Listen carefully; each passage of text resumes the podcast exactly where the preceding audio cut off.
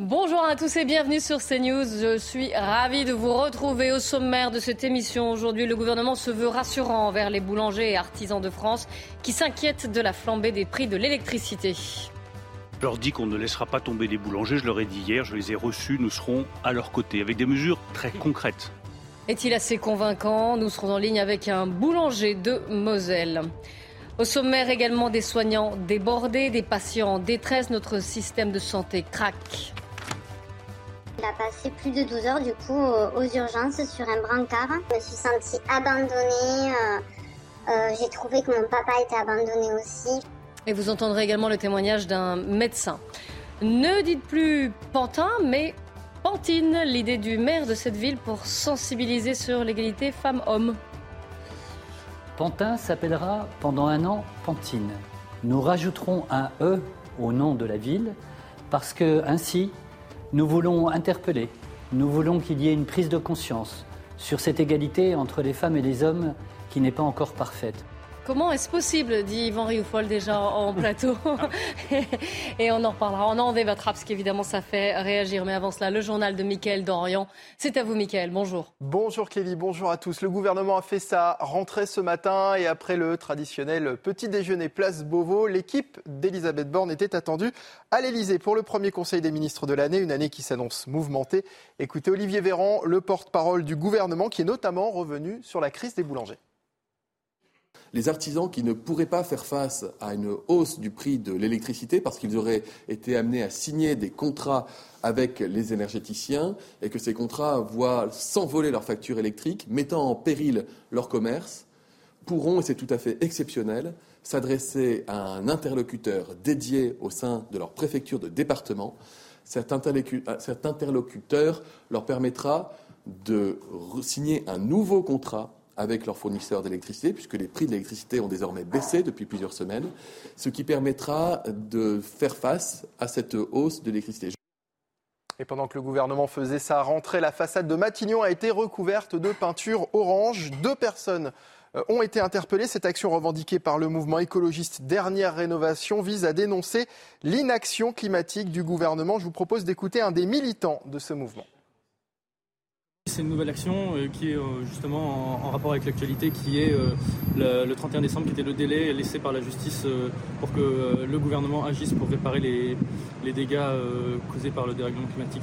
Il y a un côté mettre le sujet sur la table, mais c'est surtout aussi montrer que, qui sont les coupables en fait de, du, crime euh, énorme qui est en train de se passer. La crise climatique, ça va, ça va causer des morts, des réfugiés par, euh, par millions, voire milliards. Et en fait, euh, ça, ceux qui sont responsables, c'est pas les citoyens qui se battent, qui manifestent, qui s'impliquent dans des associations. Mmh. C'est vraiment les gouvernements, et notamment le gouvernement français, qui, qui n'agit pas et trouve encore que le réchauffement climatique est imprévisible. Allez, de quoi nous redonner un petit peu de sourire en ce début d'année, du moins je l'espère, avec l'inflation qui recule très légèrement en France à 5,9% sur un an en décembre contre 6,2% en novembre. Cette baisse pourrait toutefois n'être que provisoire. L'Institut national de la statistique avertit que l'indice des prix à la consommation devrait atteindre un pic de 7% début 2023 avant de reculer plus durablement à partir euh, du mois de mars. Alors est-ce que cette situation vous inquiète? On est allé vous poser la question. Sur l'alimentaire, non, je n'ai pas constaté spécialement d'augmentation de, prix. Il y en a, peut-être eu, hein, je vous avoue, mais en tout cas, les produits que j'achète moi, euh, qui sont des produits assez basiques, je n'ai pas remarqué euh, spécialement d'augmentation. J'entends aussi beaucoup de gens qui disent qu'ils ne font plus leurs courses comme avant. Quoi. Ils regardent partout. Ils en ont profité, je pense, avec l'Ukraine. Et euh, normalement, je pense que ça aurait dû redescendre, puisque normalement les prix auraient dû redescendre. Et malheureusement, ils en profitent et ils n'ont jamais redescendu les prix. Je pense que ça va mal se passer. Euh, on va avoir des faillites, on va avoir des, entreprises qui vont. Ça, ça va mal se passer. C'est comme ça que je le vois, moi. Au niveau du prix d'énergie, je vois pas comment on peut résoudre le problème rapidement. Les urgences de Thionville recrutent 12 euh, soignants, 6 infirmières et 6 aides-soignants. Euh, depuis le 30 décembre, 93% du personnel est en arrêt maladie, la plupart à cause d'un épuisement physique et psychologique. Cette mesure est jugée insuffisante par les syndicats. Écoutez la secrétaire générale CGT du CHR Metz-Thionville. Effectivement, il y a des réponses qui sont apportées pour le service des urgences, je dois dire que c'est notre hôpital public qui va mal. C'est l'ensemble euh, de, notre système de santé, l'hôpital public, mais c'est tous les services de soins aussi qui souffrent. On a effectivement les urgences qui concentrent effectivement toutes les différentes problématiques hein, de notre système de santé qui est aujourd'hui en difficulté, mais les services de soins sont également en difficulté. Et puis la Chine se prépare à rouvrir ses frontières après les manifestations qui ont secoué le, pays début décembre. Le gouvernement chinois a abandonné sa politique zéro Covid alors qu'à l'intérieur du pays, l'épidémie explose. Mathilde Ibanez. La Chine face à sa pire flambée de cas de Covid. Les hôpitaux chinois sont complètement saturés. Plusieurs dizaines de patients entassés dans les couloirs, parfois sous respirateur. Les soignants doivent s'adapter. Nous avons agrandi le service en ajoutant plus de lits. Nous avons activement trouvé des moyens d'atténuer les problèmes urgents rencontrés par les patients. La Chine a décidé de ne plus communiquer ses chiffres sur l'épidémie, malgré l'explosion du nombre de personnes contaminées. Une décision qui alimente l'inquiétude des pays européens. Au vu de la situation du Covid en Chine, la commissaire à la santé a tendu la main à ses homologues chinois pour offrir la solidarité et le soutien de l'Union européenne, et cela inclut l'expertise en santé publique ainsi que par le biais de variants dont les vaccins de l'Union européenne sont adaptés. Face à cette recrudescence des cas, une majorité des pays de l'Union européenne s'est prononcée en faveur des tests Covid systématiques pour les voyageurs venant de Chine. Voilà pour l'actualité. Place à présent au débat en compagnie de Clélie Mathias et de ses invités. Merci Mickaël, on se retrouve à 15h. Mes invités et on a le grand plaisir de retrouver Yvan Youfol. Bonne année. Bonne année. Bonjour. Soyez le bienvenu de retour sur ce plateau. Merci. Philippe Guibert est également avec nous. Bonne année Clélie. Bonne année, c'est vrai, on ne s'est pas vu. Jean-Michel Fauvergue, bonjour, ancien chef du RAID, et en plus avec un nouveau livre, enfin un nouveau livre, oui, un nouveau livre qui sort demain. Un roman. Un roman, des hommes en noir, mais qui ne parle pas du RAID qui ne parle pas du qui est inspiré des, des faits de 2015 quand même. Ah oui, quand même. Donc il y a On un ne cite lien. pas le raid, mais bon, c'est inspiré des faits de 2015, entre autres. Entre autres. Ça sort demain, c'est aux éditions Plomb. Oui. Et on vous souhaite beaucoup de succès. Merci. Évidemment, on aura l'occasion d'en reparler. Marcel Benezet, bonjour. Bonjour et même vous, êtes... à vous aussi. Et bien également tous mes voeux. Vous êtes président de la branche des cafés-restaurants au, euh, au GNI, c'est le groupement national des indépendants. Évidemment, on va parler avec vous de ces boulangers, de ces artisans, de ces commerçants qui sont en grande difficulté, très inquiets. Vous venez avec une nouvelle que vous venez d'apprendre. Alors, je viens d'apprendre que nous serons reçus demain à 17h par M. Bruno Le Maire, nous avons sollicité déjà la semaine dernière, parce que les boulangers ont été reçus. Nous, aujourd'hui, on demande euh, à peu près la même chose, même la même chose, voire peut-être plus, parce que euh, les boulangers, pendant la période du Covid, sont restés ouverts, étaient essentiels, et nous, nous avons été fermés pendant des mois et des mois. Nous venons de subir euh, des grèves de la SNCF. Nous avons, depuis cinq ans, nous vivons une période difficile. Donc aujourd'hui, en plus, aujourd'hui, si nous n'obtenions pas ce bouclier tarifaire, ce serait une catastrophe. J'ai beaucoup de, restaurateurs qui mettent la clé sous la porte. Alors, on, va en parler, on, va en débattre même, euh, mais longuement. Mais qu'est-ce que concrètement vous demandez? Vous demandez comme eux, c'est-à-dire un bouclier tarifaire qu'ils n'auront pas d'ailleurs. Hein. le gouvernement s'est voulu très clair là-dessus. Vous demandez quoi? Un lissage aussi des hausses notamment des impôts Qu'est-ce que concrètement, quelles sont les mesures? Qu'est-ce que vous aimeriez euh, euh, nous a parlé de report de charges. Ce ne sont que des reports, il faudra les payer. On, pas, on, est en peine, on est en train de payer le report des charges de Covid. On va reporter combien de temps? Pendant combien d'années aujourd'hui? Nos restaurateurs, nos hôteliers sont à bout de souffle. Aujourd'hui, je vous assure, je reçois des coups de téléphone de nos adhérents et, des commerçants qui sont inquiets, qui sont aujourd'hui, il y a une angoisse. J'ai peur que ça se termine très mal. Parce qu'aujourd'hui, vous avez des gens qui sont endettés, surendettés parce que vous avez le Covid, on, a, on avait le PGE, on a des remboursements, des remboursements de dettes à faire qui ne sont pas possibles. Avec, avec, ce, barème d'énergie qui nous arrive aujourd'hui en pleine face, c'est encore, encore un, coup de ciseau qui va se passer. Je ne sais pas, mais aujourd'hui, moi je vous assure, nos adhérents, la restauration, l'hôtellerie est vraiment en danger aujourd'hui. Alors, vous dites ça, et je l'entends, votre discours, hein, on le évidemment, on, le répercute, on le, fait savoir. Bruno Le Maire reçoit, vous l'avez dit, et pourtant, vous l'avez entendu ce matin sur France Inter, sur le mur des faillites qu'il n'y aurait pas. Écoutez-le.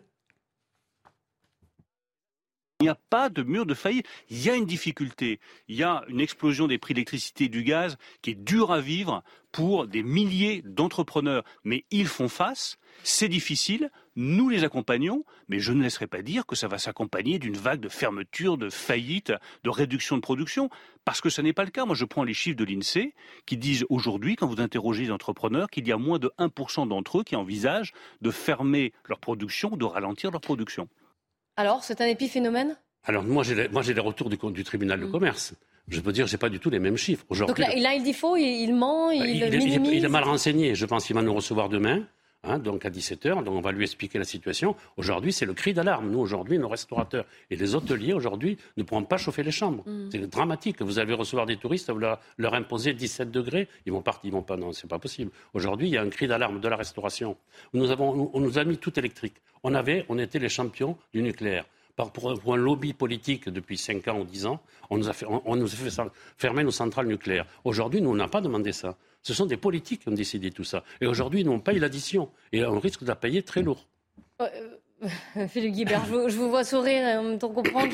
Non, non, parce que le problème des centrales nucléaires est, est lié, euh, est lié à des problèmes de corrosion dans les centrales et euh, au fait que le PR n'a pas vraiment marché, 10 ans de retard. C'est au marché européen de régulation de l'énergie. Du, programme.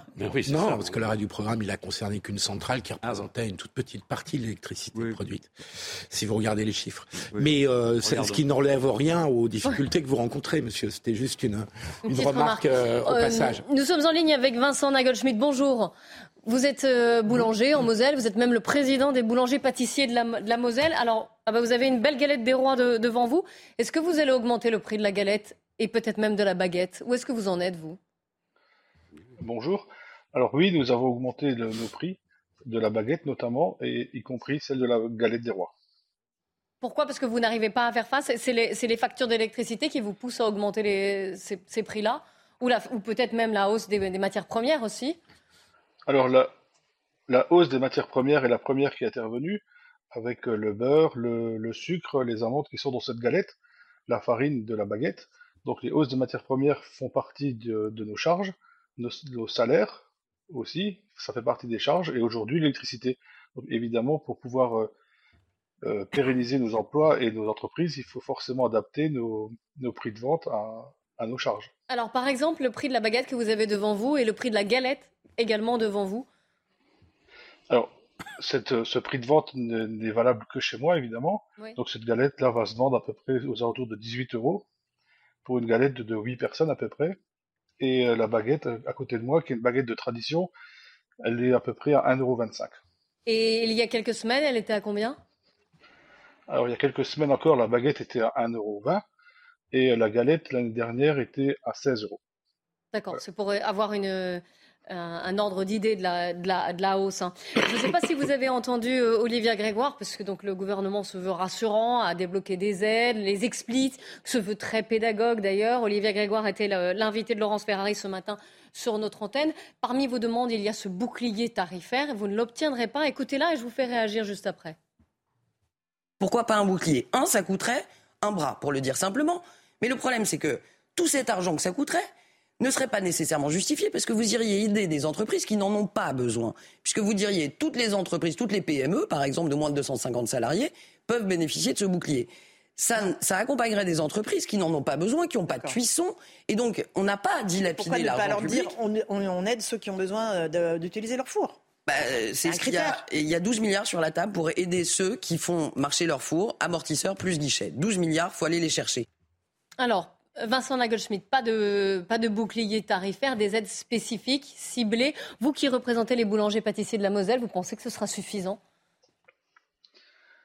Alors, est-ce que ce sera suffisant? C'est difficile à dire. Euh, aujourd'hui, ils ont mis en place des aides dont on n'en voit pas encore euh, les effets parce que l'amortisseur, comme elle le cite, est entré en vigueur à partir du 1er janvier. Donc ces aides-là seront directement déduites de notre facture. Après, elle parle du guichet unique qui est déjà ouvert depuis un certain temps, depuis le mois de septembre, il me semble. Et donc ces deux aides cumulées vont forcément réduire la facture des boulangers. Après, les boulangers travaillent euh, à leur prix de vente et euh, nous espérons que ça suffira.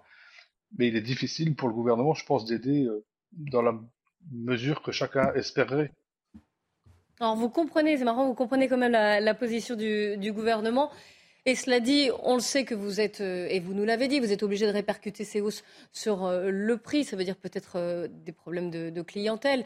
Et comme aussi vous avez entendu Marcel Benezet qui nous a dit, il y, aura forcément des, gens qui vont devoir mettre la clé sous la porte parce qu'ils n'ont plus de clients ou parce qu'ils ne peuvent pas assurer les, les factures.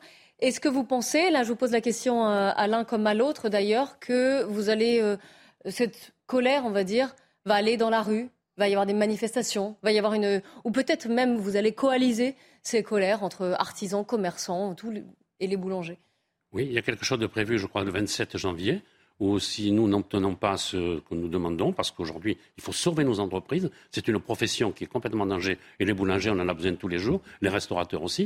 Il ne faut pas oublier quand même que 80% 85% des repas, des repas sont pris hors domicile, mhm. donc nous sommes essentiels. Donc aujourd'hui, nous descendons, s'il le faut, nous descendrons dans la rue pour montrer notre colère, parce qu'aujourd'hui, je vous assure que les restaurateurs et les hôteliers sont à bout.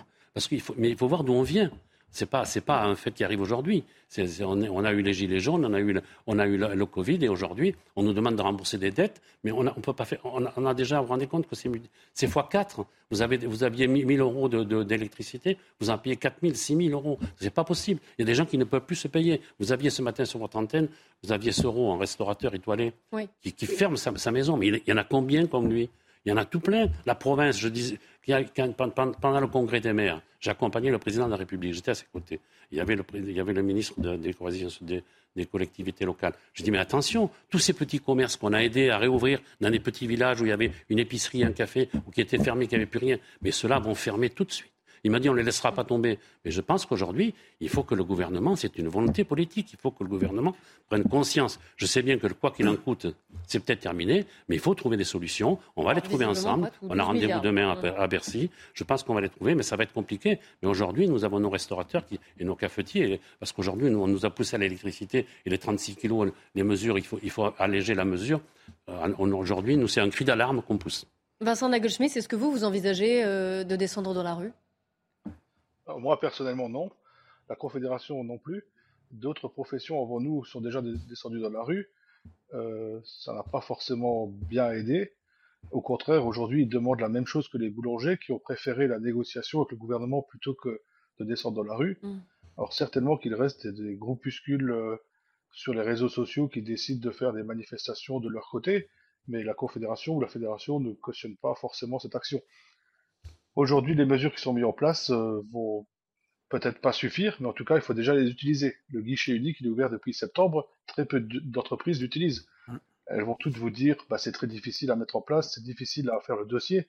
Ok, mais il y a les fédérations, il y a la chambre de métier de l'artisanat qui est là pour accompagner les entreprises à faire ce dossier, essayer d'économiser un peu d'électricité, et euh, avec toutes ces mesures, ça devrait aller. Et il y a malgré tout des entreprises qui sont dans des situations extrêmement compliquées qui ont vu leurs factures multipliées par 10, par 12. Pour cela, Bruno Le Maire a permis depuis hier de sortir de ces contrats sans forcément avoir de pénalité, ce qui est quand même une vraie avancée.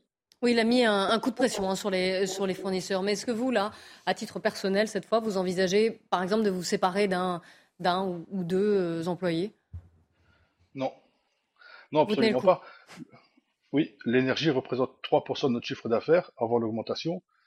L'énergie représentera demain certainement 6 ou 7% de notre bilan, mais ce euh, c'est pas pour ça qu'il faut se séparer d'un salarié. Et euh, toutes les entreprises sont différentes, toutes les entreprises ont des contrats différents, et euh, avant de, de crier au scandale mm. ou de s'alarmer, il faut essayer de, de, voir ce qui est déjà disponible et d'en profiter.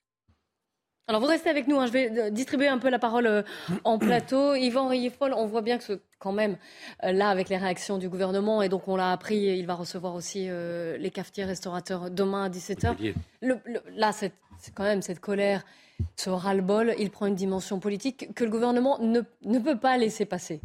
C'est hum, trop symbolique. Bien sûr, mais il faut tout de même euh, remarquer et saluer l'extrême modération, par exemple, de ce représentant du Mhm. boulanger, parce qu'effectivement, il contraint, il, il- pour l'instant, il réprime une colère que l'on pourrait deviner, et l'on se rend compte que le quoi qu'il en coûte, même s'il n'apparaît plus a priori dans cet épisode-là, est un anesthésiant. C'est-à-dire que c'est parce qu'il y a eu le quoi qu'il en coûte durant le Covid qu'effectivement, il n'y a pas eu les révoltes sociales qui auraient pu être attendues de ceux qui, euh, qui avaient vu leur chiffre d'affaires baisser. Donc, a priori, on s'achemine à nouveau vers cette politique qui me paraît être une politique tout à fait euh, irréfléchie. Enfin, en même temps, elle, elle est faite pour euh, éteindre un incendie. Mais l'incendie, s'il ne vient pas des, des boulangers eux-mêmes, pourrait venir du peuple lui-même qui verrait son pain augmenter. Et là, on retombe dans le dans l'ADN, si je puis dire, des grandes révoltes euh, françaises, des révolutions même. Éminemment Ra- symbolique. Rappelez-vous la, la révolution de 1789, quand le peuple de Paris monte en 1789 euh, chercher le, le boulanger, la boulangère et le petit mitron à Versailles, c'était bien parce, à cause de la- du prix du pain qui avait augmenté d'une manière considérable, et avec une inflation, une spéculation sur la farine, etc. Enfin bon, je passe là-dessus.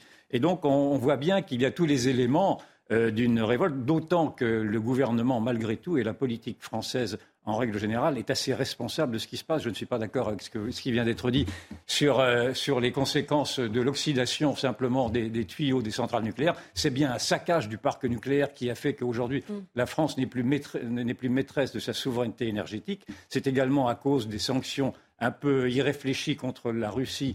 Rappelez-vous le maire disant nous allons briser euh, l'économie Oui, russe? il s'était repris après. hein. Oui, enfin bon, euh, en, en l'occur- en l'occurrence, pour l'instant, c'est plutôt l'économie française qui est brisée. L'économie russe, a priori, pour ce que je vois, ce que je comprends, n'a n'a pas l'air de trop souffrir. Donc, il y a eu également là, en tout cas, une, des sanctions qui ont été mal équilibrées, mal, précis- mal précisées. Et puis, il y a aussi tout de même cette, euh, cet engagement de la France à ne pas vouloir sortir de la, de l'énergie, de la politique énergétique européenne, comme l'ont fait le Portugal et l'Espagne, et qui est plus important.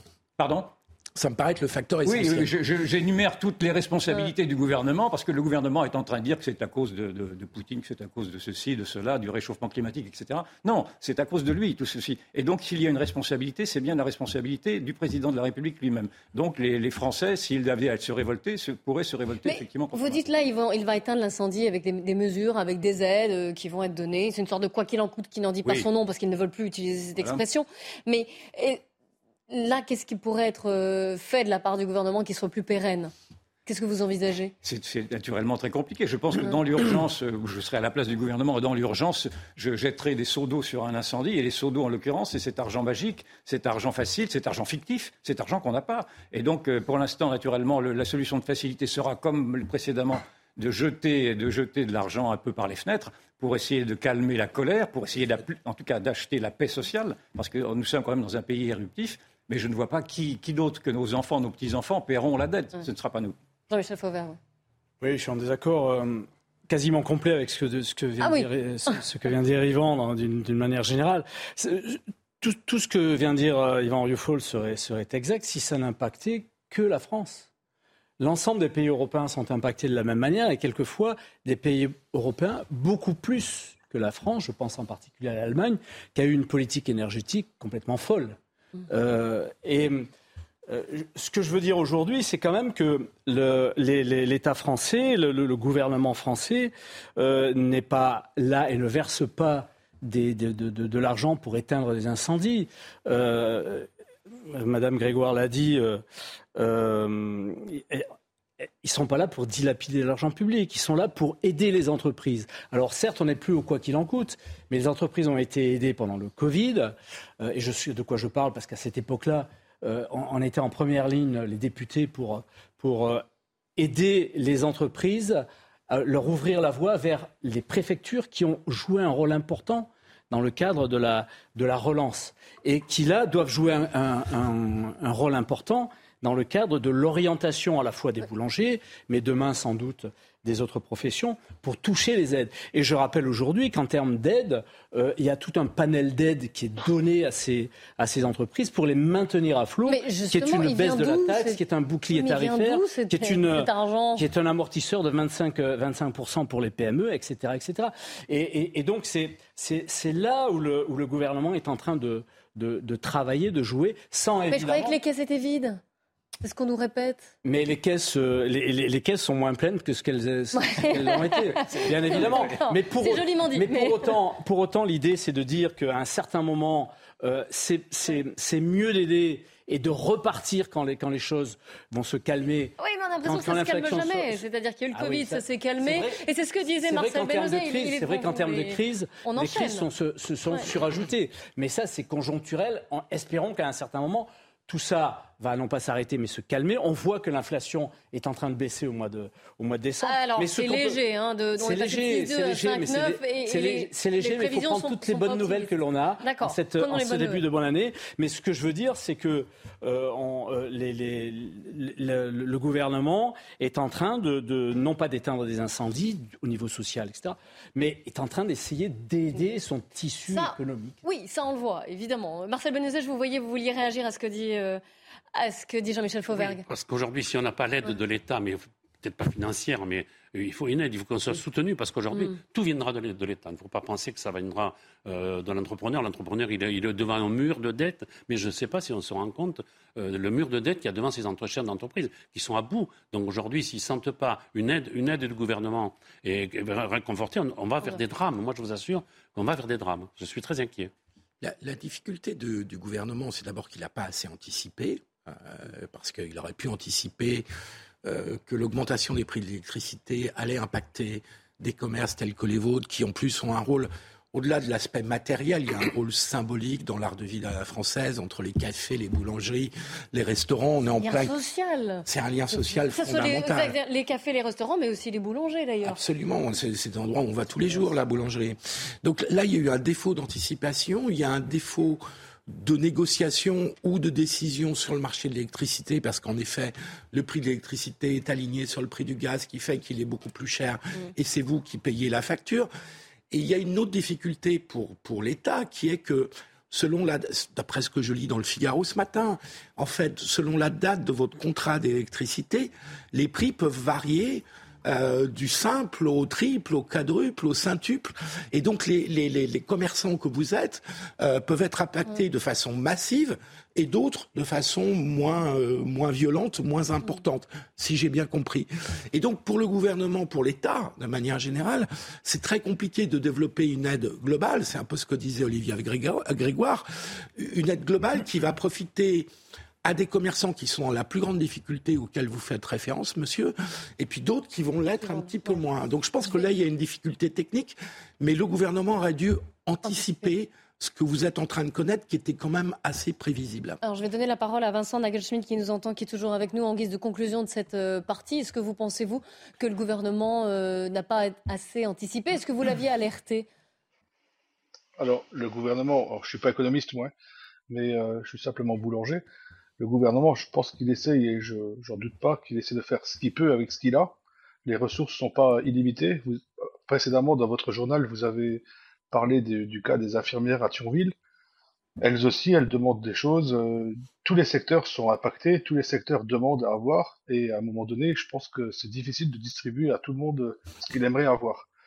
Ce qui serait d'ailleurs bien plus facile. En tout cas, la dernière intervention de votre invité, là, qui vient de parler à l'instant, est assez juste dans le sens où tous les boulangers ont des contrats différents, conclus à des moments de l'année mmh. différents. Ouais, c'est ça. Donc si, mmh. si, vous avez signé votre contrat euh, au mois de septembre ou octobre avec un prix du mégawattheure à 700 euros contre 100 euros, 100 euros l'année dernière, vous avez vraiment un problème. Et depuis hier, Bruno Le Maire permet euh, à ces boulangers de ressortir de ce contrat qui était aberrant pour aller vers un prix de marché qui aujourd'hui est, est, plus abordable finalement, vous semblez assez satisfait quand même des mesures que vous avez euh, et des aides que vous avez obtenues par le gouvernement. Marcel Benezan, en quelques secondes. alors cette histoire de contrat, ça va être annoncé, ça va être, on va pouvoir le rompre rapidement et redemander une négociation parce que effectivement, on, avait, on avait des menottes, on était menotté avec des contrats qui sont, c'est pas possible.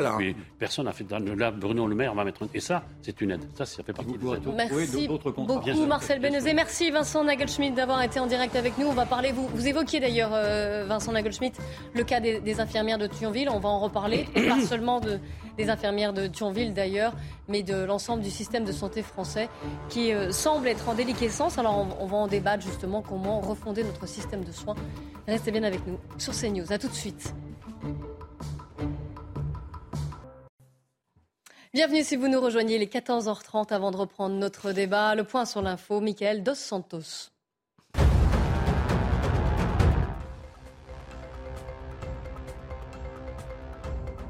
Confidentielle de l'inspection générale des affaires sociales révèle les difficultés et les erreurs commises pendant la première vague Covid. Parmi elles, le manque de masques, un personnel non formé, des activités en doublon ou encore une multitude d'organigrammes. La Russie confirme la mort de 89 personnes après la frappe mortelle à Makivka. Un bilan revu à la hausse. Hier, seulement 63 victimes avaient été annoncées. Selon Moscou, les soldats non professionnels ont été repérés par l'ennemi grâce à leur téléphone portable. Depuis le début de la guerre, il s'agit de l'attaque plus meurtrière côté russe. Et puis Lionel Messi, de retour à l'entraînement avec le PSG.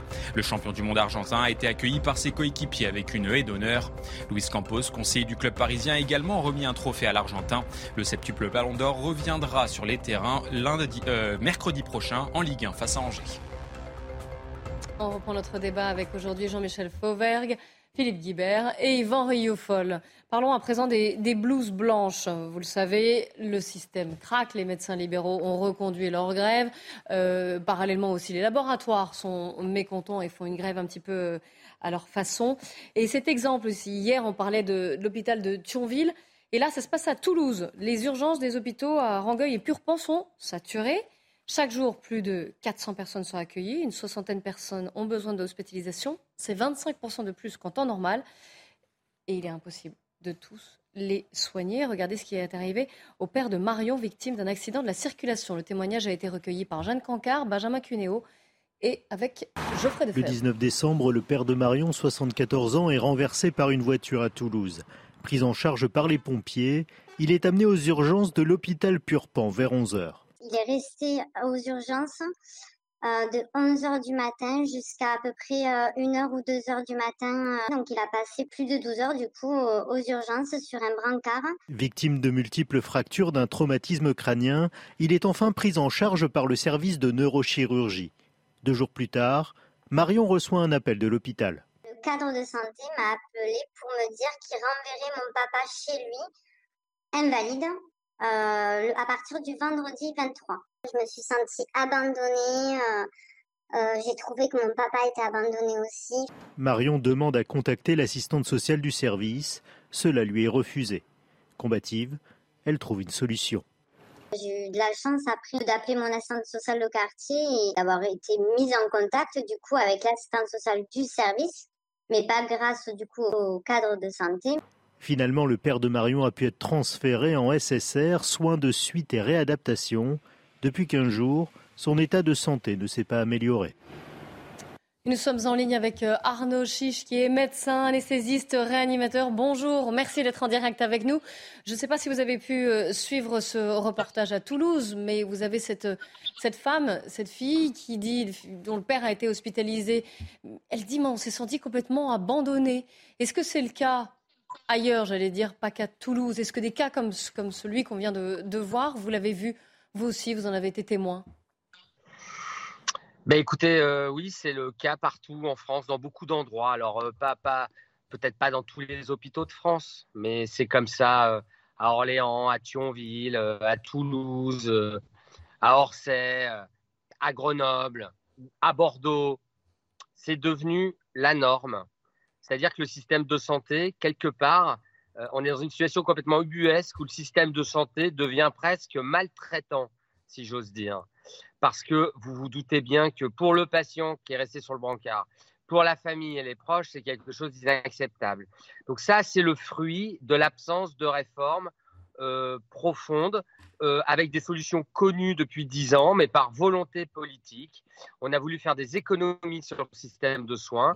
On a réussi le chef-d'œuvre absolu d'assécher l'hôpital, d'abîmer ses murs et d'assécher son personnel, ses effectifs et donc ses lits. Ce qui fait que dès qu'il y a une situation un peu atypique comme en ce moment épidémique qui entraîne un afflux à l'hôpital, il n'y a plus assez de soignants pour s'occuper des gens quand ils arrivent aux urgences. Et puis, il faut comprendre que pour après être dans une chambre, bah, il faut d'autres soignants, d'autres médecins. Et on n'a plus tous ces effectifs-là. Et là, forcément, les premières victimes, c'est la population. C'est pour ça que c'est gravissime et c'est pour ça qu'il y a des professionnels comme moi qui essayent un petit peu de dire qu'il ne faut pas laisser faire. Oui, oui, on l'entend bien et on, connaît votre, votre colère et vos engagements. Mais c'est ce que je voulais savoir. Et si, par exemple, on a été en plein milieu de l'été, qu'il n'y avait pas d'épidémie, ni de grippe, ni de bronchiolite, on va dire que la Covid est un petit peu euh, à part. Est-ce que le système fonctionnerait, fonctionnerait bien? Bah non. Bah non. non. Plus. ok. Bah non, vous, vous le savez bien. L'été dernier, l'été dernier, euh, il y avait, euh, je ne sais plus combien, au moins la moitié des hôpitaux qui étaient en plan blanc par manque de personnel. En fait, vous devez comprendre que le manque, le manque de personnel, il est là tout le temps, tout le temps. Alors l'été, c'est la canicule et les vacances des soignants. Euh, le, euh, à l'automne, c'est la bronchiolite, la grippe et le Covid. Au printemps, on va trouver autre chose, pourvu qu'il n'y ait pas un nouveau variant chinois. C'est devenu la norme. Donc à partir du moment où vous êtes en sous-effectif tout le temps, vous vous doutez bien que dès qu'il y a une petite tension, le système se paralyse. Et alors, il y a, vraiment, c'est vraiment strike, hein, parce qu'il y a les victimes. Les victimes, il les patients qui arrivent, mais vous vous doutez bien, pour qu'on puisse s'occuper de ces patients-là, quand on est en plan blanc, on fait de la déprogrammation. C'est-à-dire qu'on va décaler du soin, d'autres soins programmés, des interventions chirurgicales, des hospitalisations programmées. Tant que l'exécutif n'aura pas peur de continuer ça et que les Français laisseront faire, détruire le système de soins, celui qui était le premier il y a 20 ans, eh bien écoutez, ça ne changera pas. Mais alors, s'il faut tout refonder, on commence par quoi? En urgence, il faut des soignants et des médecins. Oui, mais ça prend du temps de les former ouais. et de les recruter ah ouais, et de les former. Oui. Le, le, le, Covid, le COVID c'était il y a trois ans. On aurait déjà pu former des infirmières. Et puis, euh, euh, le, un médecin, c'est 10 ans. Euh, si on avait commencé aussi il y a 3 ans après la première crise Covid, bah, ma foi, il ne resterait plus que 7 ans. On se réfugie derrière le fait que ça va durer longtemps, mais d'un autre côté, on ne démarre jamais. Une fois que le plan est démarré, les gens ne sont pas fous et ne sont pas idiots. On peut comprendre qu'il y a des temporalités incompressibles. Mais moi, madame, je ne vous parle pas de temporalité. Je vous parle d'absence de volonté politique. Voilà. On vit ça comme une fatalité. C'est comme le climat. C'est la même chose. On se rend compte aujourd'hui seulement qu'il n'y a plus de médecins. On se rend compte qu'il n'y a plus de soignants. On se rend compte que la Terre se réchauffe et on se rend compte que la population vieillit. Bon, bah écoutez, je ne veux pas faire de parallèle désagréable entre la pénurie de médicaments, la pénurie de masques au début de la pandémie, mais dans ce pays, on est incapable d'avoir un minimum d'anticipation. Alors, les professionnels de santé en ont marre. Ça n'est pas dans notre ADN de faire grève, mais à un moment donné, il faut bien que nous, les experts, on dise aux décideurs qui font n'importe quoi qu'ils doivent arrêter de faire n'importe quoi parce que ça tue des gens. Alors, vous allez rester en, en, ligne avec nous. Je crois que vous avez une, une, une opposition, on va dire, de Jean-Michel Fauvert qui est, vous écoute et qui est en plateau. Une opposition, c'est un, un, bien grand mot. En désaccord, peut-être. Disons que, disons que moi, je me pose des questions. Euh, je, on, a, on, a, eu euh, euh, plusieurs plans santé, euh, mm. ne serait-ce que le dernier quinquennat. On a eu d'abord un plan un plan urgence de, de, de 300 millions d'euros dans un premier temps. En, ensuite, on a eu un plan de santé euh, 2000-2022, 1,5 milliard. Et puis, on a eu 18 milliards sur le Ségur de la, de la, de la santé. Euh, donc, moi, je me pose la question de savoir où est passé tout ce fric, où est passé l'argent du contribuable qu'on a injecté dans le système, et en particulier dans le système hospitalier. Et là, ça, c'est la première question. La deuxième question que, que je me pose à moi, je, je, oui, oui, et puis si d'autres veulent, veulent répondre, pourquoi pas. La deuxième question que je me pose, c'est que euh, dans, dans notre pays, certes, on, on, on fait du du, tout hôpital, mais euh, si on rajoute le nombre de lits qu'on a, partout, en particulier dans le privé, on arrive à 630 000 euh, lits.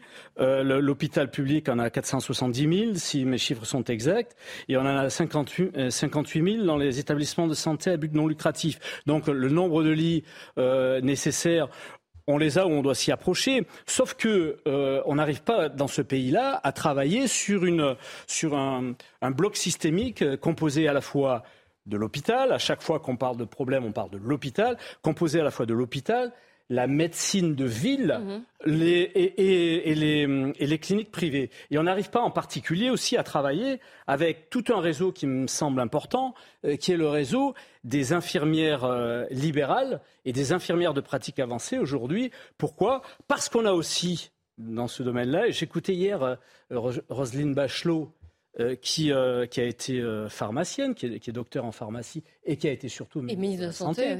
santé. J'écoutais avec attention Roselyne Bach Bachelot hier qui me disait, d'une manière générale, les médecins n'admettent pas euh, de se départir d'une partie de leur mission, en particulier euh, sur la vaccination, etc. Et c'est pour ça qu'ils sont aussi débordés dans un, dans, dans un, dans un second temps. Oui, donc la faute n'est pas seulement l'État, mais on va faire réagir. Je rajoute oui, aussi, alors, je rajoute aussi que le nombre, le nombre de, de médecins généralistes dans ce pays a augmenté. Il a augmenté, que le numerus clausus baisse, mais on n'est pas encore arrivé euh, au nombre de médecins. Le nombre de médecins généralistes a augmenté, mais le temps médical, le temps médical à baisser mm. parce que les médecins sont pas prêts, et je les comprends bien, à, faire, à continuer à faire 60 heures par, par Alors, beaucoup de réactions, j'ai noté. Hein. Philippe Guébert, je sais, Yvan Riofol. Alors, la parole à Arnaud Chiche, qui, Arnaud Chiche, qui nous écoute, qui est, en, qui est avec nous en, FaceTime. Euh, aux arguments donc de Jean-Michel Fauvert, comme quoi la responsabilité n'est pas, ce n'est pas que l'État finalement. Il y a aussi une part de responsabilité des, des, médecins aussi, et puis il y a eu de l'argent qui a été mis. Alors, Bon, il me faudrait du temps parce que tout ce qu'a dit Monsieur. On n'en a jamais, vous le savez. non, mais c'est très pertinent et je vais devoir répondre vite. Alors, sur les 12 milliards du Ségur de la santé, premièrement, vous savez, si on ne refait pas le système aux profondeurs, on peut faire un Ségur tous les ans. Ça ne marchera pas, Monsieur Fauvergue. Et moi, je ne vous parle pas d'argent ça ne marchera pas. Si on investit des milliards sur un système qui n'est pas refait, ça ne marchera pas. Ensuite, le Ségur de la santé, c'est 12 milliards, mais sur 10 ans. Absolument. Euh, pour vous donner une idée de comparaison, la taxe euh, sur le, la, taxe essence pour diminuer la pompe, le, prix à la pompe, c'était 9 milliards pour baisser de 18 centimes de litre pour les Français. Je ne, je ne porte pas de jugement. Je parle d'un côté de l'hôpital et de la santé en France. De l'autre côté, je, passe, je vous parle d'une baisse de 18 centimes sur le litre qui a coûté 9 milliards à l'État. Donc là, je vous rejoins. À un moment donné dans ce pays, où va l'argent? Comment sont décidés, arbitrer les flux financiers? Il y a là un mystère qui doit s'appeler la politique. En tout cas, je peux vous dire que sur le terrain, ça ne se traduit pas. Bon. Donc, on peut multiplier les plans. Voilà pour les plans. En ce qui concerne le reste, des, le reste de vos arguments, le numerus clausus a été diminué, monsieur, mais vous savez, il a été, euh, il est, le, le, numerus apertus qui l'a remplacé limite encore l'accès aux études de santé à un point incroyable. On recale chaque année des étudiants français de très haut niveau qui ne seront jamais médecins. À côté de ça, vous connaissez la dépendance du système avec tous les médecins étrangers que je salue, que je remercie, qui font tourner les hôpitaux. S'ils n'étaient pas là, ça ne marcherait pas. Avouez quand même qu'il y a là un souci. Ensuite et enfin, pour essayer d'être concis, sur la ville.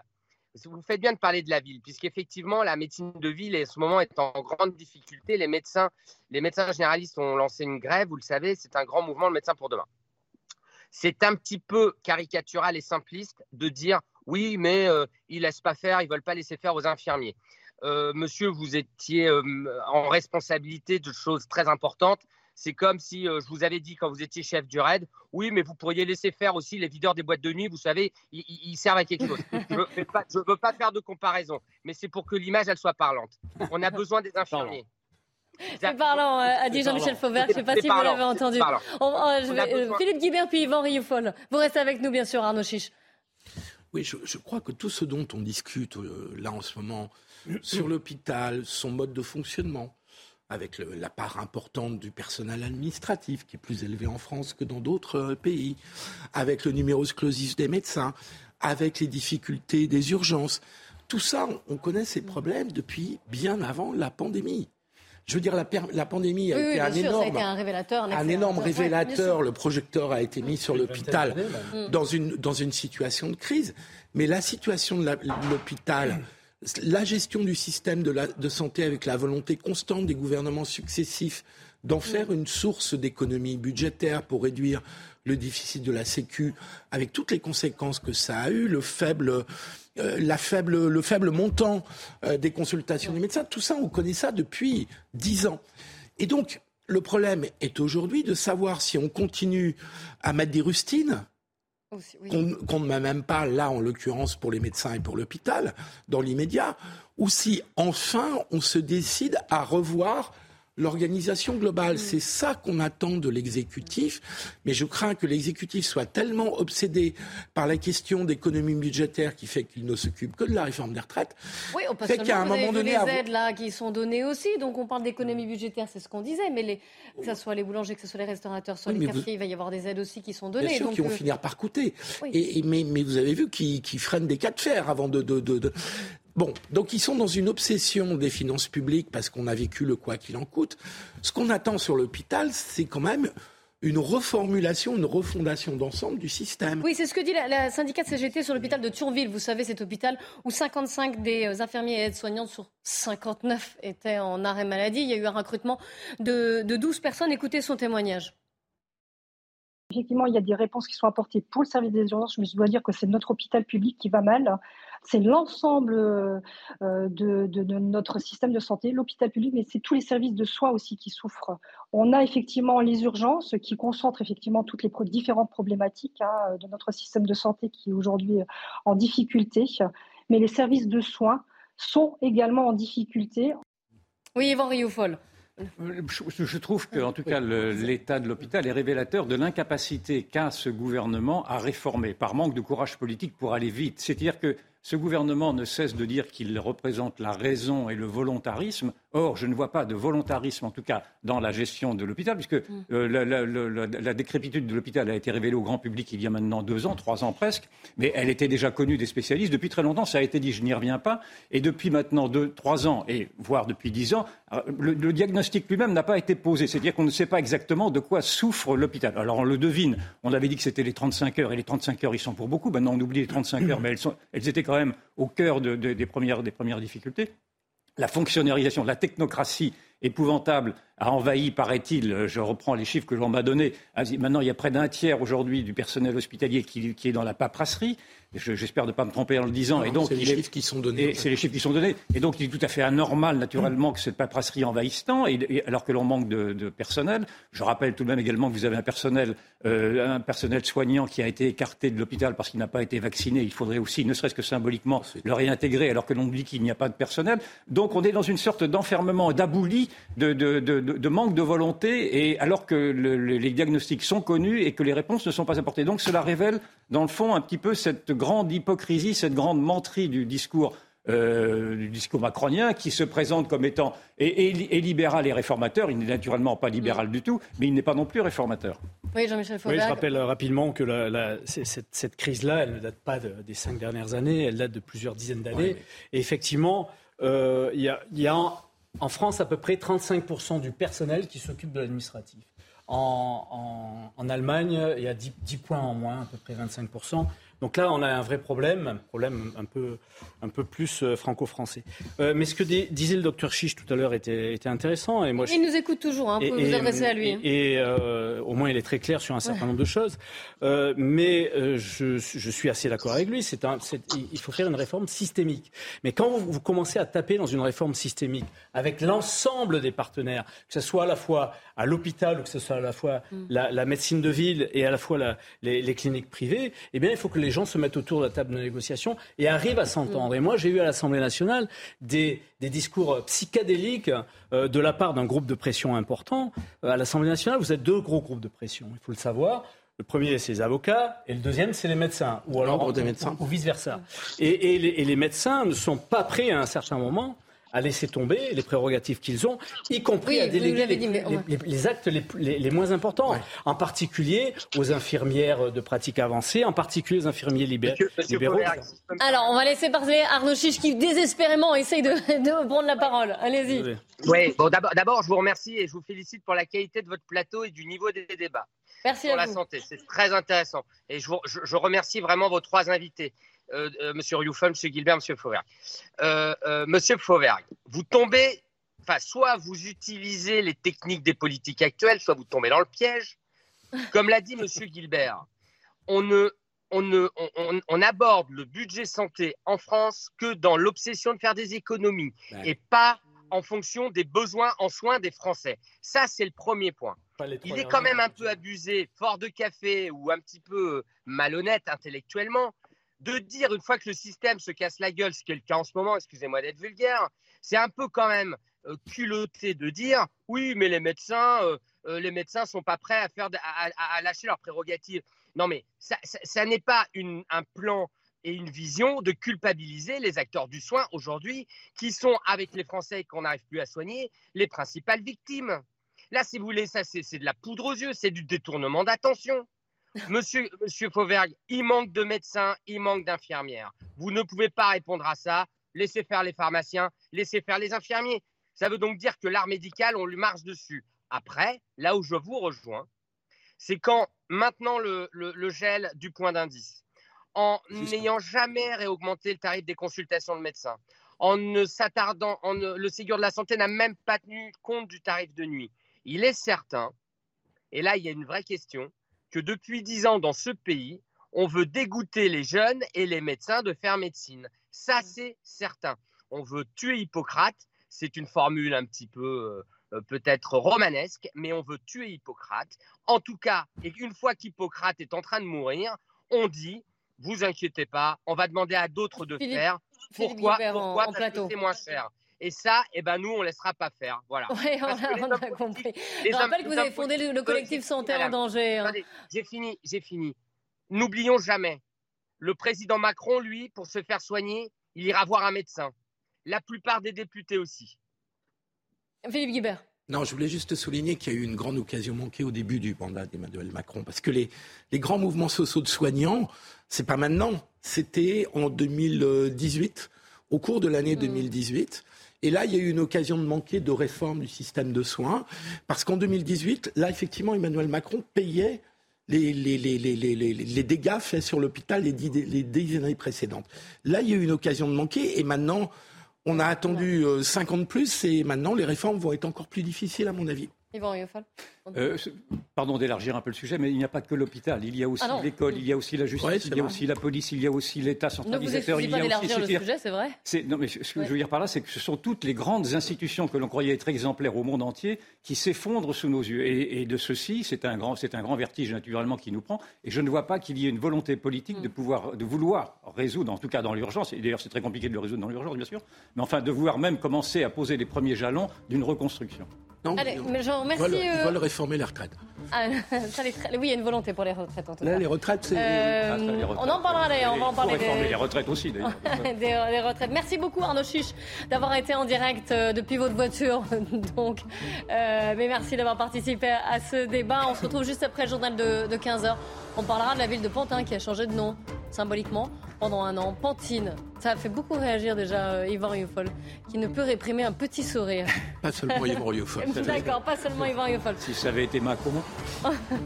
oui. oui, alors, il y a beaucoup de jeux de mots qu'on peut faire. Allez, on se retrouve après 15h. À tout de suite.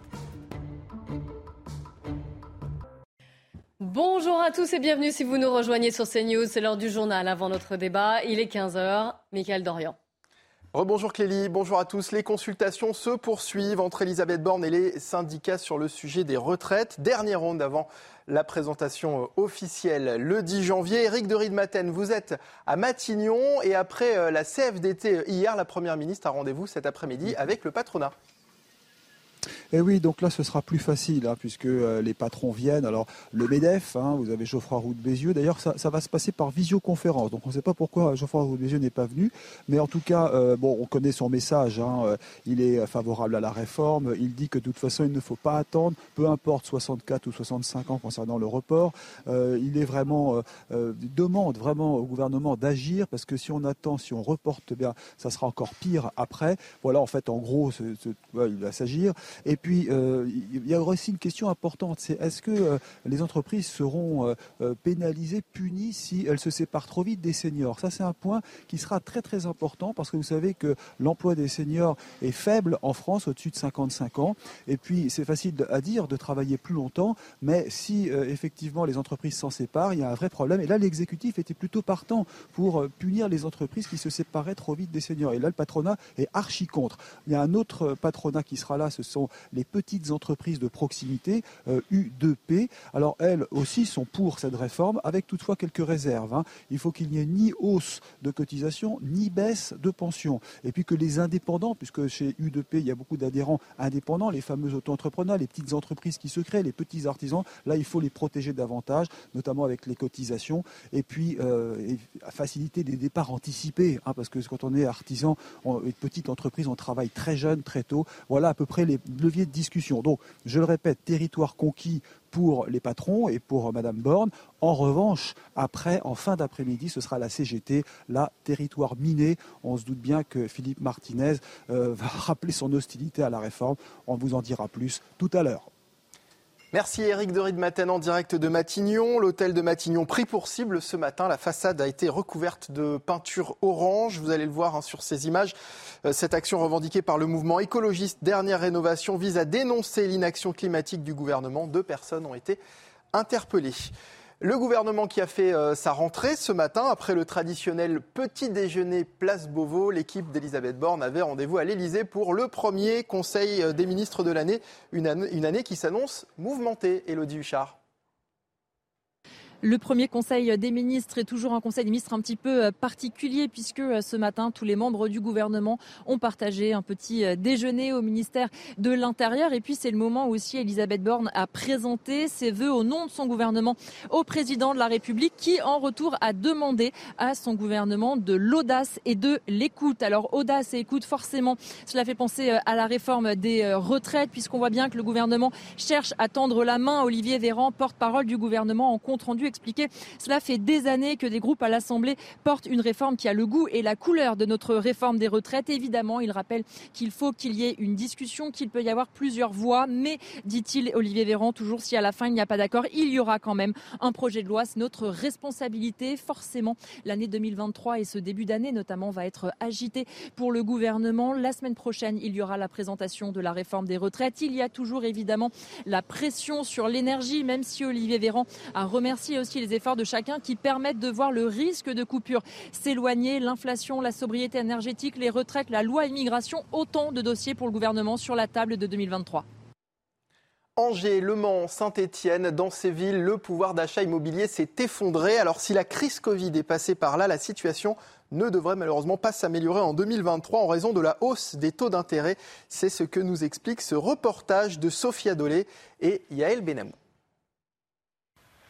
Au sein des 20 plus grandes villes de France, ce sont les Angevins qui ont perdu le plus de pouvoir d'achat en trois ans. Depuis le Covid, la ville réputée pour sa qualité de vie a vu le prix de son immobilier considérablement augmenter. En 2019, l'acquisition d'un 94 mètres carrés coûtait le même prix qu'un 52 mètres carrés actuellement, soit une perte de surface de 42 mètres carrés en trois ans. On est sur un marché qui en fait a sans doute atteint une partie euh, ses limites. En fait, un marché qui augmente, qui augmente, qui augmente sans cesse. À un moment, il faut qu'il puisse se stabiliser. Donc aujourd'hui, on est plutôt dans cette phase de stabilisation qui est renforcée de toute façon par euh, l'augmentation des taux d'intérêt. Hein, des taux d'intérêt qui devraient continuer d'augmenter.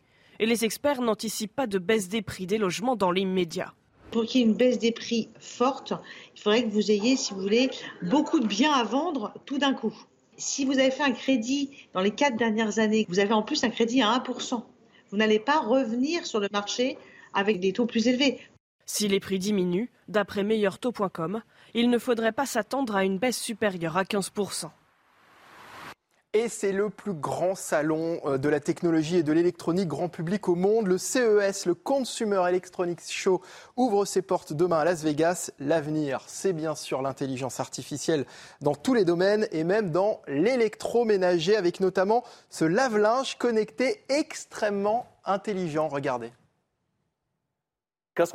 Grâce au système automatique, on peut distribuer la bonne quantité de détergent et grâce à certains capteurs situés à l'intérieur, nous connaissons la taille de la charge, le type de tissu et même le niveau de saleté. Et la machine peut faire des ajustements pendant le cycle de lavage pour s'assurer que le linge est propre à chaque fois. Voilà, avec ça, ça va presque devenir un, plaisir de, de faire ses lessives. Voilà pour l'actualité. Euh, le, journal s'est terminé. L'actualité continue. Merci beaucoup, Miguel. Faut pas abuser, hein, mais on n'arrête pas le progrès, en tout cas. Merci à vous. On reprend notre débat avec Yvan Rioufol, Philippe Guibert et Jean-Michel Fauvergue. C'est la période des vœux, vous le savez. Et à Pantin, les habitants de la ville de Pantin ont eu droit à une carte de vœux bien spécifique et les vœux du maire en personne. Écoutez son initiative pour 2023. Cette année, j'ai décidé euh, de placer les vœux de la municipalité sous l'égide de l'égalité entre les femmes et les hommes et de la lutte contre les violences faites aux femmes. Pantin s'appellera pendant un an Pantine. Nous rajouterons un E au nom de la ville parce que ainsi, nous voulons interpeller, nous voulons qu'il y ait une prise de conscience sur cette égalité entre les femmes et les hommes qui n'est pas encore parfaite. Alors en 2023, Pantin s'engage résolument pour l'égalité entre les femmes et les hommes. Yvan, une fois je vous donne la parole en premier, je sais que vous adorez ce genre de sujet. Je suis accablé. Écoutez, cela révèle en tout cas la, véritable dégradation du discours politique, en tout cas quand elle est portée à ce point de ridicule, quand même, et une sorte d'infantilisation, parce que je vois également, on pourrait faire le parallèle avec euh, les, les, vœux, ou en tout cas le jeu de, de M. Faure, le, le, secrétaire général du Parti Socialiste. Il fait une sorte de monopoly un peu monopoly, etc. Bizarre. Enfin, avec Emmanuel Dans une sorte d'abêtissement qui, moi, qui me fait honte, en tout cas. Bon, alors peut-être est-ce que je me trompe, mais, mais, je ne crois pas. Je pense que les gens trouvent ça quand même particulièrement ridicule. Et, et si vraiment le maire de Pantin veut veut, signifier l'égalité entre l'homme et la femme. D'abord, je crois que son premier adjoint est un homme, il pourrait peut-être en mettre une femme, et peut-être que lui-même pourrait s'interroger sur sa propre puissance masculine au cœur même de ce de, cette conseil municipal et qu'il pourrait passer la main. Et puis, d'autre part, je croyais que tu lui allais proposer d'être transgenre. S'il veut, il fait ce qu'il veut. il pourrait d'ailleurs, parce que là, il, est fait, il flatte en effet une sorte de, discours conventionnel qui voudrait effectivement qu'on puisse également, pourquoi pas, être genré. Enfin, il fait bien ce qu'il veut. Euh, et puis, on ne peut, pas lui reprocher en tout cas de, braquer les projecteurs sur cette. J'allais le dire. s'il veut, s'il veut vraiment s'attaquer à cette question qui est une question fondamentale, il pourrait se poser la question de savoir d'où vient maintenant ce nouveau machisme, ce nouveau sexisme. C'est un sexisme, un machisme qui auparavant n'était pas aussi, aussi, aussi aussi visible il y a encore quelques 20 ou 30 ans. Je ne dis pas qu'il n'existait pas. Je ne suis pas. Quel nouveau ouais, Eh bien, je, je, ah ouais. moi, je, mais moi, je me suis. Je me suis, mais comme je, maintenant, on ne peut plus rien dire et que je marche sur les œufs, il y a tout de même une nouvelle culture qui est arrivée au cœur même de, de, des cités, des, des, des cités ah, périphériques et également aussi à Pantin, qui est une culture qui est particulièrement machiste, qui méprise les femmes. Donc, j'aimerais également qu'il désigne cette culture-là et qu'il l'assomme dans le fond de se réformer elle-même. Bon, vous dites à demi-mot, mais on va pas aller, on, va pas aller sur les mots complets là-dessus. Ouais. Je suis pas sûre que c'est assez bien partagé, mais le machisme est assez bien partagé, mais je vous invite à regarder de plus près euh, quelles sont les injonctions qui sont faites aux hommes quand, ils, quand on leur permet de frapper les femmes, par exemple. Frapper les femmes. Qui, oui, qui a autorisé euh, Alors, vous me forcez à aller au Non, j'ai pas envie de vous forcer. Non, mais je suis pas d'accord. Non, je préfère euh, laisser parler les habitants de, Vous avez des textes qui sont des références dans lesquelles il est permis à l'homme de frapper sa femme. je, préfère, euh, bah, je préfère laisser parler les pantinois et les voilà, mais je, sais maintenant que ça doit être dans l'euphémisme. Non. Euh, non, non, mais laissez. on, mettra, on, mettra des, on, mettra, des, sous-titres. Mettez les sous-titres que vous voulez. Euh, L'avis de la population de Pantin. Ça va permettre aux gens peut-être de se rendre compte euh, des, des, difficultés pour les femmes aujourd'hui d'avoir les mêmes droits que les hommes. Après, est-ce que ça va vraiment changer des choses? Je sais pas. À voir. Enfin, je veux dire, un nom propre, c'est pas forcément euh, obligé de mettre un E. Enfin, pour l'égalité homme-femme, je vois pas trop le rapport, mais bon. Le problème, c'est il faut voir déjà combien de femmes battues à Pantin depuis l'année ou je sais pas. C'est ça le problème. Le problème, c'est pas le nom sur la plaque et ça change quoi ça? Ça change rien.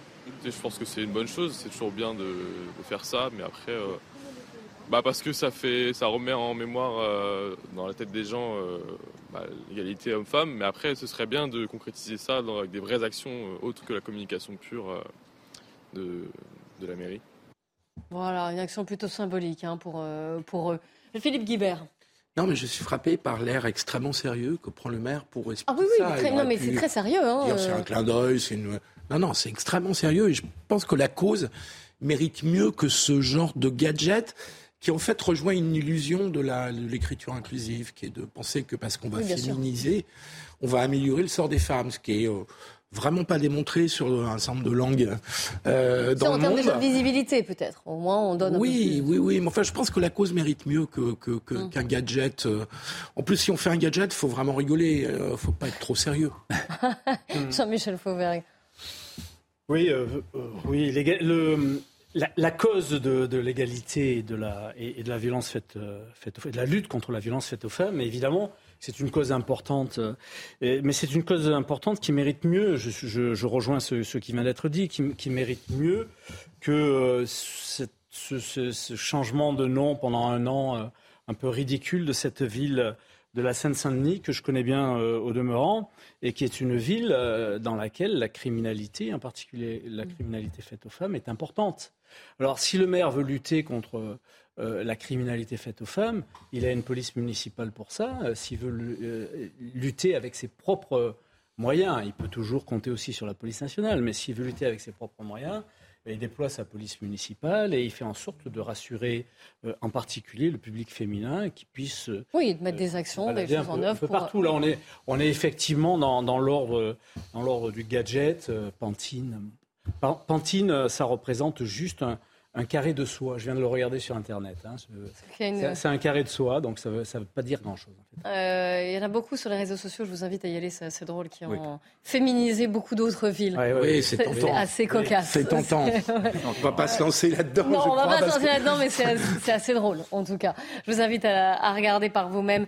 Juste pour boucler euh, cette émission, puisqu'on a parlé longuement de cette colère des restaurateurs, des cafetiers, des boulangers, mais également des blouses blanches, des blouses blanches, pardon, difficile à dire, de, du personnel soignant qui n'en peut plus. Ils sont à bout.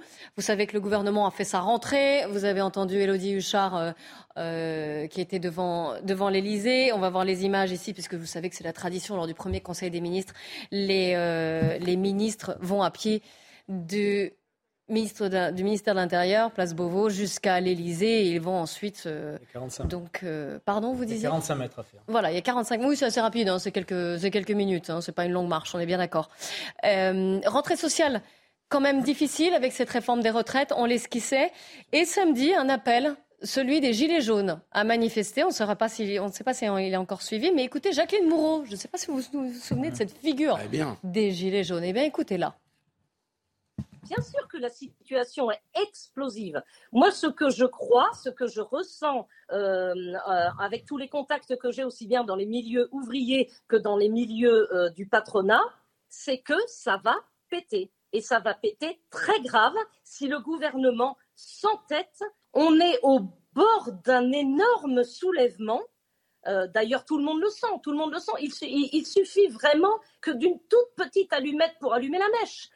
Voilà, une petite étincelle. Est-ce que vous aussi, vous pensez qu'on est au bord d'un soulèvement Yvan Réaufol, je commence avec vous. Écoutez, oui, certainement. Enfin, en tout cas, la société est éruptive depuis au moins quatre ans, et singulièrement les, gilets jaunes de la première, euh, mouture, j'entends, ceux, des ronds-points, ont montré effectivement que cette société prétend- prétendument endormie était une société qui pouvait sortir de ses gonds et, et branler le gouvernement, parce que le gouvernement a eu peur. pour l'instant, ça tient là. et pour l'instant, mais justement, c'est un paradoxe. C'est-à-dire que vous avez une colère sourde et en même temps, vous avez une sorte de renoncement de l'opinion à vouloir affronter l'État, précisément parce qu'elle a été un peu. euh, Une sorte d'apathie politique? une, une apathie, en effet, c'est- un, mot convenable. Je pense que je dirais aussi une apathie. Donc il y a cette grande contradiction-là. Mais le, le président de la République lui-même euh, ressent ça parce qu'il y a eu un écho dans le Parisien disant, faisant dire au président de la République, plus personne ne tient aucune troupe. Il Mm. reprochait ça aux syndicats, il reprochait ça au parti, et, il- et donc il, il- il devine, et il ne faut pas être grand clair pour le deviner, parce que nous sommes là quelques-uns à le décrire depuis maintenant des années et des années, il devine que les corps représentatifs ne représentent plus rien que la démocratie Oui, on a vu représentative. ce que ça donnait avec la SNCF. C'est-à-dire qu'il y a voilà, des colères qui ont dépassé avec- les corps ou avec- représentatifs. ou avec C'est ça, d'autres mouvements médecin, spontanés. Donc, euh, c'est ça, tout ouais. est en place, effectivement, pour qu'il y ait cette colère-là. Maintenant, je me garderai d'aller plus loin, parce que j'avais soutenu, moi, les Gilets jaunes, en pensant que ça allait être le détonateur euh, attendu, si je puis dire, un détonateur social, mais un détonateur qui aurait pu ébranler euh, un vieux monde finissant. Mais euh, je me suis bien rendu compte que je m'étais trompé. Donc, euh, maintenant, je suis devenu prudent. Jean-Michel Fauvergue et puis Oui, Philippe je pense Guibert. que je pense que Yvan là-dessus euh, a, a- a totalement raison. Je pense que c'est ça la vraie problématique, c'est c'est que les corps intermédiaires, les, euh, les corps constitués, les partis politiques, euh, l'ensemble de la structuration de notre société euh, euh, actuelle et ancienne, euh, effectivement, euh, est, est battu en brèche et plus personne ne, ne- ne tient rien. Et partout, on voit euh, monter, enfin on les voit pas monter, en réalité montent d'un seul coup euh, des, des, associations, des collectifs qui, euh, qui peuvent aller, euh, aller très loin. Dans la police aussi, par exemple, la grogne de la police judiciaire est portée par une association, pas par les syndicats. Et les syndicats sont derrière, euh, en, train d'essayer de récupérer ensuite euh, le mouvement. On a un vrai une, vraie problématique. Pourquoi? Parce que eh ben, le, le mouvement qui monterait serait pas organisé, serait pas, euh, n'aurait pas été prévu, bien évidemment. Euh, Donc plus et- difficile aussi à arrêter parce que moins de porte-parole, moins d'organisation. difficile à arrêter, mais moins structuré quand Moins même. structuré. Donc, euh, euh, Irma, euh, Irma Jacqueline euh, là-dessus, je sais pas, je sais pas si elle a raison, mais il faut se méfier effectivement. Mais à chaque fois qu'on a prédit quelque chose, ça s'est pas passé au moment où on l'a prédit. hein. Et la question qu'elle posait à l'époque, qu'est-ce que vous faites de notre pognon, reste la bonne. Vous l'aviez posée d'ailleurs. Euh, Philippe, en le- l'espace de deux secondes. Ouais, c'est ce que j'allais dire. bah, quand, on prévoit, un mouvement social, il n'arrive pas, et quand on n'a rien prévu, il arrive. Les gilets jaunes, on ne le savait pas, étaient vraiment anticipés. Merci à vous trois. Dans la question d'en débattre, en tout cas, euh, Nelly Denac et ses invités dans 90 minutes info va poursuivre euh, ce débat et notamment sur la, la détresse de certains artisans, les boulangers, vous allez les entendre aussi, qui ont eu certes un geste de la part du gouvernement, mais, mais qui parfois se sentent toujours étranglés. Vous les entendrez. Nous, on se retrouve demain dès 14h. En attendant, n'hésitez pas à aller faire un tour sur le site cnews.fr.